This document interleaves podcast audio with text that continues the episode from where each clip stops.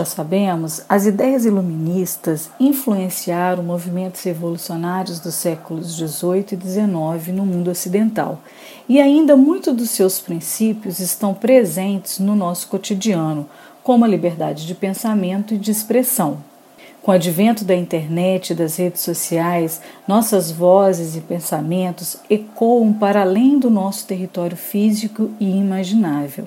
Recebemos diariamente informações e desinformações através de notícias falsas, as tão famosas fake news. Em tempos de pandemia não tem sido diferente. Mas será que nossa liberdade de expressão e de pensamento é ilimitada e nos dá o direito de desinformar? Será que podemos escrever tudo o que pensamos nos grupos de WhatsApp? Podemos ofender e discriminar as pessoas nas redes sociais? É sobre esse tema que vamos falar neste podcast. O Iluminismo consagrou a liberdade de pensamento e de expressão como um direito natural do homem. Liberdade de pensamento é o direito de pensar o que se quer, independente de preconceitos, dogmas, ideologias e normas morais.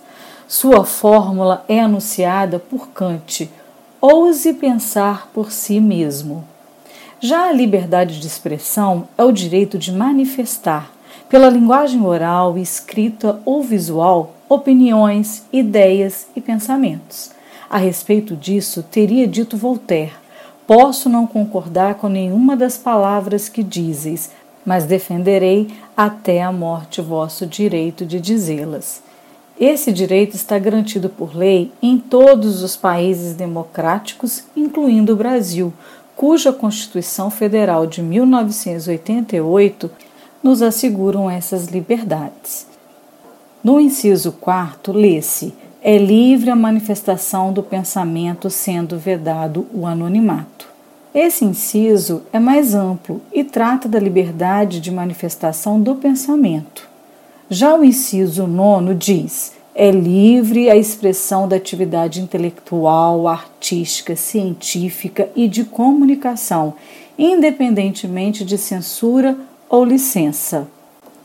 As expressões atividade intelectual e de comunicação abrangem todo tipo de manifestação de ideias, opiniões ou sentimentos, incluindo a transmissão de informações sobre qualquer tema ou assunto. Isso significa que no Brasil todos têm o direito de expressar suas ideias, opiniões e sentimentos das mais variadas formas, sem que essa expressão seja submetida a um controle prévio por censura ou licença. Mas afinal, quais são os limites à liberdade de expressão. No mundo onde se expressar se tornou corriqueiro, por meio da internet, de aplicativos de mensagens, as pessoas precisam saber que a liberdade de opinião é válida, contando que não subjugue a lei, que faça apologia ao crime ou transgrida a ética. Segundo o historiador Leandro Carnal, os dispositivos tecnológicos, como smartphones, facilitaram a propagação de opiniões e as pessoas se sentem inclinadas a se expressar nas redes sociais, porque no mundo atual, se não publiquei ou não fotografei, não existiu. No entanto, ele reforça que, no que diz respeito à expressão de posições e convicções sociais, deve-se respeitar a soberania da lei. Qualquer comentário, qualquer brincadeira que seja pejorativo, discriminatório, não é algo inocente não se trata da minha liberdade.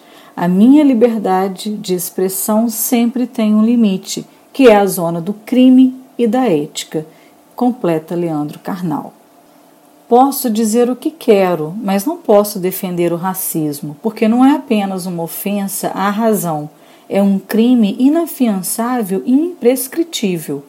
Posso defender ideias, mas não posso fazer apologia às drogas porque é previsto como equivocado pela lei, exemplifica Karnal.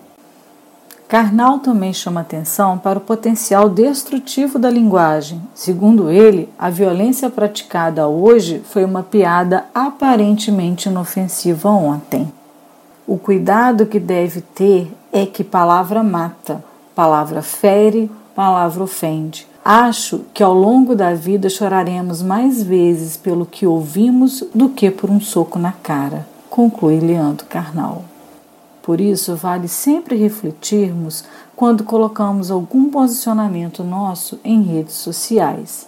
O pensar é livre, mas o expressar tem limites. E não é o limite da censura, e sim do bom senso e da lei. A Constituição Brasileira de 1988 prevê que a liberdade de um indivíduo não pode ferir a liberdade de outro. O inciso décimo do artigo 5, por exemplo, determina que não se pode ferir a intimidade, privacidade, honra e imagem de outra pessoa. Logo, não se pode usar o argumento da liberdade de expressão para ferir os outros direitos garantidos. Assim, lê-se no inciso décimo do artigo 5 são invioláveis a intimidade, a vida privada, a honra e a imagem das pessoas, assegurando o direito à indenização pelo dano material ou moral decorrente de sua violação. Para entendermos melhor como o mundo contemporâneo tem lidado com o excesso de informações falsas e com o bom senso no uso das nossas liberdades e quais os mecanismos utilizados por alguns países no combate à desinformação, vamos examinar dois casos. Um ocorrido em Paris, França, em 2015 e outro sobre fake news no Brasil em 2020. Em janeiro de 2015, ocorreu um atentado terrorista no interior do jornal francês Charlie Hebdo, em que morreram 12 pessoas e 5 foram gravemente feridas.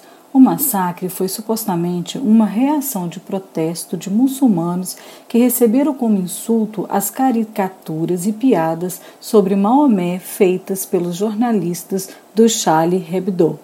Centenas de pessoas e personalidades do mundo manifestaram seu repúdio aos ataques contra o jornal. A frase Je suis Charlie, que significa Eu sou Charlie, transformou-se em um símbolo de solidariedade contra os ataques e em favor da liberdade de expressão.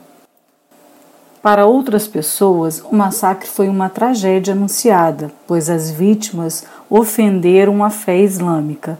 Mesmo repudiando o dramático desfecho, elas lembraram que a liberdade de expressão não significa ofensas a outras religiões. Ganharam apoio até mesmo do Papa Francisco, que disse a respeito: Se meu assistente xingar a minha mãe, ele pode esperar um soco. Em março de 2020, teve início no Brasil o inquérito 4781, apelidado de CPMI das fake news para apurar ataques ao Supremo Tribunal Federal, o STF, e seus ministros por meio de notícias fraudulentas, caluniosas e ameaçadoras. Durante as investigações, sob a responsabilidade do ministro Alexandre de Moraes, foram retiradas reportagens publicadas em redes sociais como Facebook, Twitter, YouTube, e excluídas contas de perfis falsos e de divulgadores dessas redes e feitas operações contra parlamentares, empresários e ativistas suspeitos de integrarem uma sociedade criminosa que ganhou o nome de Gabinete do Ódio. Os investigados, por sua vez, negam que tenham cometido crimes e dizem que suas falas críticas ao Supremo seriam manifestação de sua liberdade de expressão acusam o STF de estar agindo contra a Constituição e impondo a censura. O ministro do STF, Luiz Edson Fachin, rebate afirmando que são inadmissíveis no Estado de Direito Democrático a defesa da ditadura, do fechamento do Congresso Nacional ou do Supremo Tribunal Federal. Não há liberdade de expressão que ampare a defesa desses atos. Quem quer que os pratique precisa saber que o Supremo Tribunal Federal não os tolerará. Há um consenso entre os juristas que não se pode definir como liberdade de expressão ou de imprensa atitudes que resultam em discurso de ódio e crimes. A proliferação de notícias inverídicas com o objetivo de prejudicar alguém e distorcer a opinião pública pode ser considerada como crimes contra a honra, calúnia, injúria e difamação. Sendo assim, essas atitudes devem ser combatidas e punidas pelo Poder Judiciário. Uma coisa é a censura, totalmente inadmissível. Outra coisa é a responsabilização de pessoas que extrapolam os limites e lesam o direito de outras pessoas.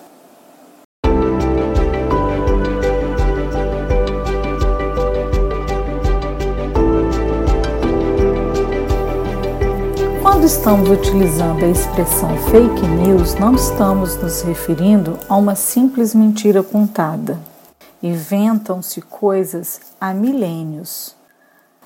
Caluniar, inventar, utilizar a voz ou a escrita e até mesmo imagens como base para tecer uma trama de maldades e sem compromisso com o real é um traço permanente da história. Fake news estão um pouco além da simples mentira. O campo delas se situa na ideia de persuasão e propaganda Logo, está distante da zona da verdade baseada em argumentos ponderáveis. A eficácia das fake news é dependente da comunhão de valores que produz a zona de conforto para amparar sua opinião. Ou seja, as pessoas precisam pensar da mesma forma e partem do princípio que se todas as pessoas que eu conheço concordam, é porque eu estou certo. E a difusão das fake news ocorre entre pessoas que partilham de um mesmo viés político, ideias religiosas ou redes sociais específicas. Mas então, quais os motivos que levam às criações de fake news? Os motivos são diversos. Em alguns casos, os autores criam manchetes absurdas com o claro intuito de atrair acessos aos sites e assim faturar com a publicidade digital. No entanto, além da finalidade puramente comercial, as fake news podem ser usadas apenas para criar boatos e reforçar um pensamento por meio de mentiras e disseminação do ódio. Dessa maneira, prejudicam-se pessoas comuns, celebridades, políticos e empresas. Servem também para influenciar uma eleição, como a escolha do Papa, para fins comerciais, para promoção pessoal, para influenciar a opinião pública, para obter aliados ou cúmplices, para justificar uma guerra ou uma ação do governo. É isso que acontece, por exemplo, em períodos eleitorais, nos quais empresas especializadas criam boatos que são disseminados em grande escala na rede, alcançando milhares de usuários. O Departamento de Justiça americano denunciou três agências russas afirmando que elas teriam espalhado informações falsas na internet e influenciaram as eleições norte-americanas de 2016. As fake news se valem de fotografias, pois a imagem tem uma forte credibilidade, muitas vezes por ser muito parecido com o real. Porém, manipular e criar imagens é um recurso conhecido desde a invenção da fotografia e facilmente identificável. A novidade agora é criar ou manipular vídeos com conteúdo totalmente convincente que mostram eventos que nunca aconteceram, criados com tanta eficiência que até os especialistas terão dificuldade para provar que são falsos. Vídeos podem ter o fundo trocado para mostrar outro cenário, podem ser dublados com vozes idênticas às originais e colocar em suas bocas frases ou palavras nunca ditas um vídeo falso pode mostrar um líder político defendendo o contrário do que defende, mostrar um lance de futebol que nunca aconteceu ou destruir a voz de um cantor e acabar com sua reputação. Existem grupos específicos que trabalham espalhando boatos. No entanto, não é fácil encontrar as empresas que atuam nesse segmento, pois elas atuam na chamada Deep Web, isto é, uma parte da rede que não é indexada pelos mecanismos de buscas, ficando oculta ao grande público.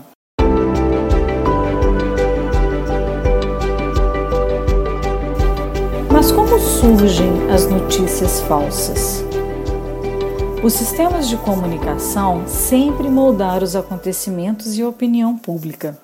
As tecnologias digitais, contudo, trouxeram outra ferramenta, ainda mais poderosa: levar a notícia diretamente ao indivíduo por meio de sua rede de afetos, ou seja, familiares, amigos e conhecidos, o que garante à notícia uma aparência de verdade. Como eu falei anteriormente, se as pessoas que eu gosto estão compartilhando isso, deve ser verdadeiro, afinal, por que mentiriam para mim? Vou dar um exemplo de como essas informações podem ser disseminadas. Primeiro, é criada uma página na internet. Um robô criado pelos programadores desses grupos é o responsável por disseminar o link nas redes. Quanto mais o assunto é mencionado nas redes, mais o robô atua, chegando a disparar informações a cada dois segundos, o que é humanamente possível. Com tamanho volume de disseminação de conteúdos, pessoas reais ficam vulneráveis às fake news e acabam compartilhando essas informações. Dessa forma, está criada uma rede de mentiras com pessoas reais. Uma notícia falsa tem 70% mais chances de ser compartilhada no Twitter do que uma verdadeira. Já uma história real demora seis vezes mais tempo para atingir 1.500 usuários do que uma falsa.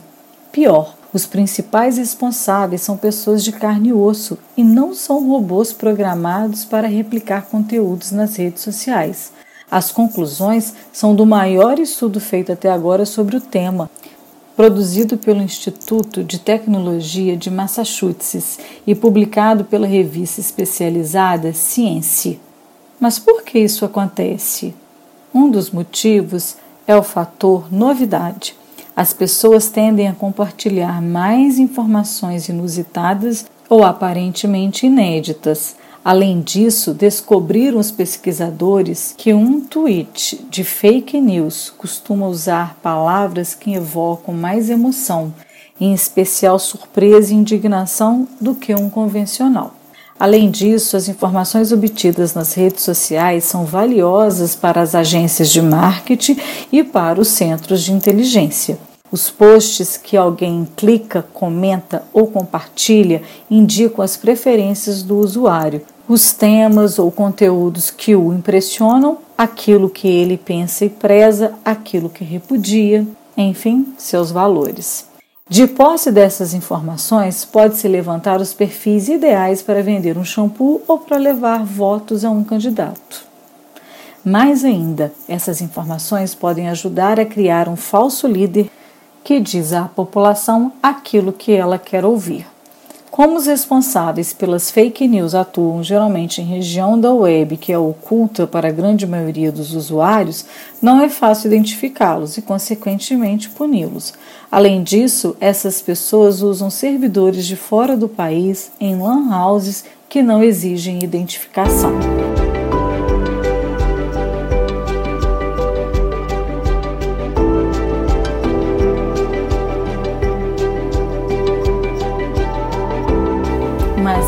Não já caiu numa fake news, não é verdade? Não é difícil ser enganado por elas, mas com alguns cuidados é possível evitar esse tipo de constrangimento. Antes de mais nada, é importante saber que fake news pode vir em qualquer formato de qualquer pessoa. Um vídeo, uma imagem um texto pode servir como meio de espalhar notícias falsas, com intenções de nos persuadir. Geralmente, esse tipo de conteúdo é compartilhado em redes sociais como Facebook, Twitter, Instagram e WhatsApp. A principal característica desses conteúdos é que não possuem fonte confiável. Por exemplo, se você lê um texto sobre algum acontecimento político e não encontra fonte, muito provavelmente as informações são falsas ou estão distorcidas. Então, é preciso ter cautela para não cair em fake news. Antes de sair replicando informações que recebem via redes sociais e que geram certos alvoroços, é melhor conferir e checar as fontes. Uma rápida busca no Google resolve na maioria das vezes. Pegue trechos das notícias que você leu ou descreva o que viu em imagens ou vídeos. Geralmente, as notícias falsas não estarão nos primeiros resultados da busca. Não seja um causador de uma histeria coletiva. Outro detalhe importante, mas que passa despercebido por muitos, é a data. Muitos veículos de comunicação não incluem datas em suas postagens, o que pode dificultar na pesquisa. Para driblar esse problema, procure a mesma notícia em outros meios de comunicação. A partir daí, você pode descobrir a data. Outro meio seguro e simples de saber se uma notícia é falsa ou não é consultar os sites de checagem, que podem nos ajudar a tirar de vez a dúvida a respeito da veracidade de uma informação. Outra questão que devemos ficar atentos é com relação aos truques de hackers.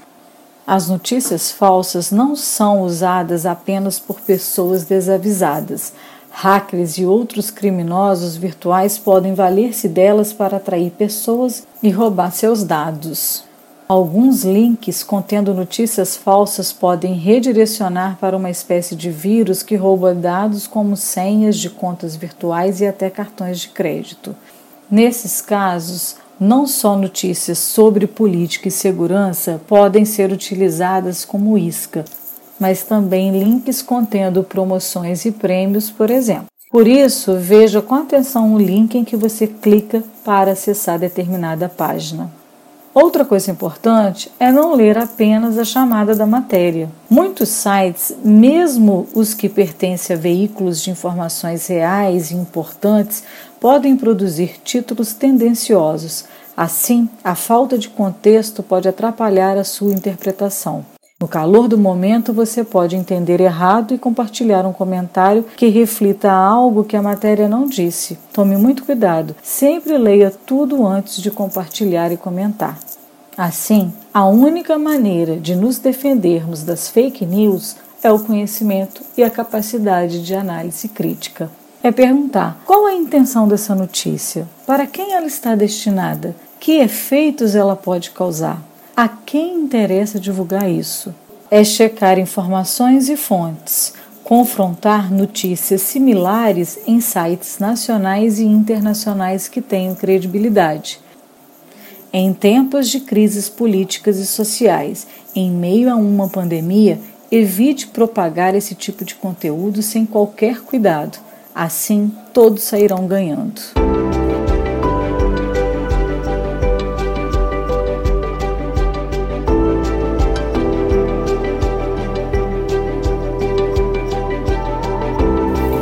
Afinal, o que é notícia?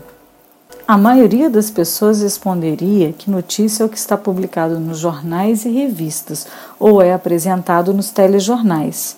A notícia, contudo, não é o fato acontecido, mas sim o relato sobre ele.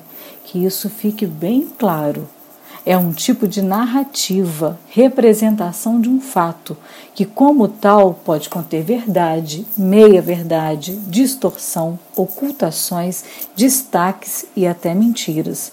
É um campo aberto à pesquisa histórica, em especial a história da comunicação. Notícias falsas sempre existiram. Antes das tecnologias digitais, da circulação de jornais e até mesmo da alfabetização em massa, as notícias viajavam de boca em boca. Disseminavam-se pelas ruas, mercados, cafés, tabernas, jardins públicos, salões privados na forma de mexericos e boatos, e daí para versos, canções, cartas, chegando a panfletos, periódicos e livros. No período da peste negra, que assolou a Europa no século XIV, o boato de que os judeus eram responsáveis pela pandemia gerou perseguição de comunidades judaicas, fazendo com que muitas delas fossem massacradas. O rumor surgiu porque esse povo foi pouco atingido pela doença. A razão era bem concreta. Por conta da Páscoa judaica, os religiosos não podiam ter grãos em suas casas, o que reduzia o número de ratos nas residências. Só depois de muito tempo que os europeus descobriram que a peste negra era transmitida aos humanos pelas pulgas dos ratos que transportavam a bactéria. Quando a doença chegava ao sistema respiratório, podia então ser transmitida de pessoa para pessoa através da tosse ou dos espirros. Tanto quanto sabemos, a peste negra teve origem na China ou lá bem perto. Seguiu depois as rotas das peregrinações ao longo do Médio Oriente, acabando por entrar na Europa através das rotas comerciais a partir da Itália. Tal como o novo coronavírus, os surtos da peste negra levaram às quarentenas nos lares afetados e à criação de equipes de especialistas que acompanhavam e controlavam o contágio. Hoje em dia, os asiáticos em todo o mundo tornaram-se o alvo de ataques racistas e xenófobos. As lojas na Chinatown de Londres apontam uma queda no comércio, responsabilizando a disseminação de fake news pelo medo crescente de consumir comida asiática.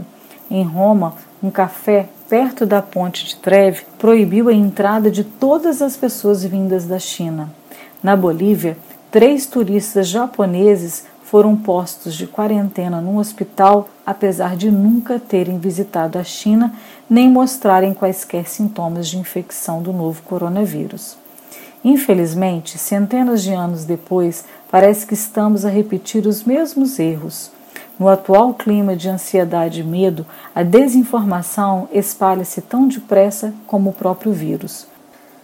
As origens do novo coronavírus foram recentemente apontadas como uma arma biológica criada pelo governo chinês.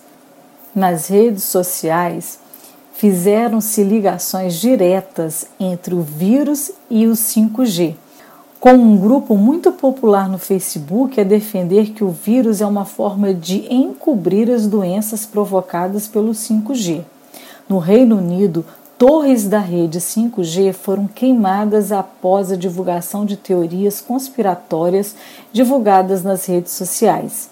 As mensagens dizem que existe um aumento de casos de coronavírus no país onde há maior concentração de antenas. Em uma delas, o narrador afirma que está em curso um plano de dominação para uma nova ordem mundial. No Brasil, um desses vídeos teve cerca de 150 mil visualizações. Tal como as primeiras respostas ao surto da peste negra, a explicação para a origem do novo coronavírus está a encontrar terreno fértil entre grupos que já têm preconceitos contra as comunidades asiáticas. Na verdade, já existiam tensões entre as comunidades judaicas e cristãs muito antes do surto da peste negra, e o sentimento anti-chinês existia muito antes do surto do novo coronavírus, que foi usado simplesmente como um catalisador para espalhar as convicções racistas e xenófobas que já existem.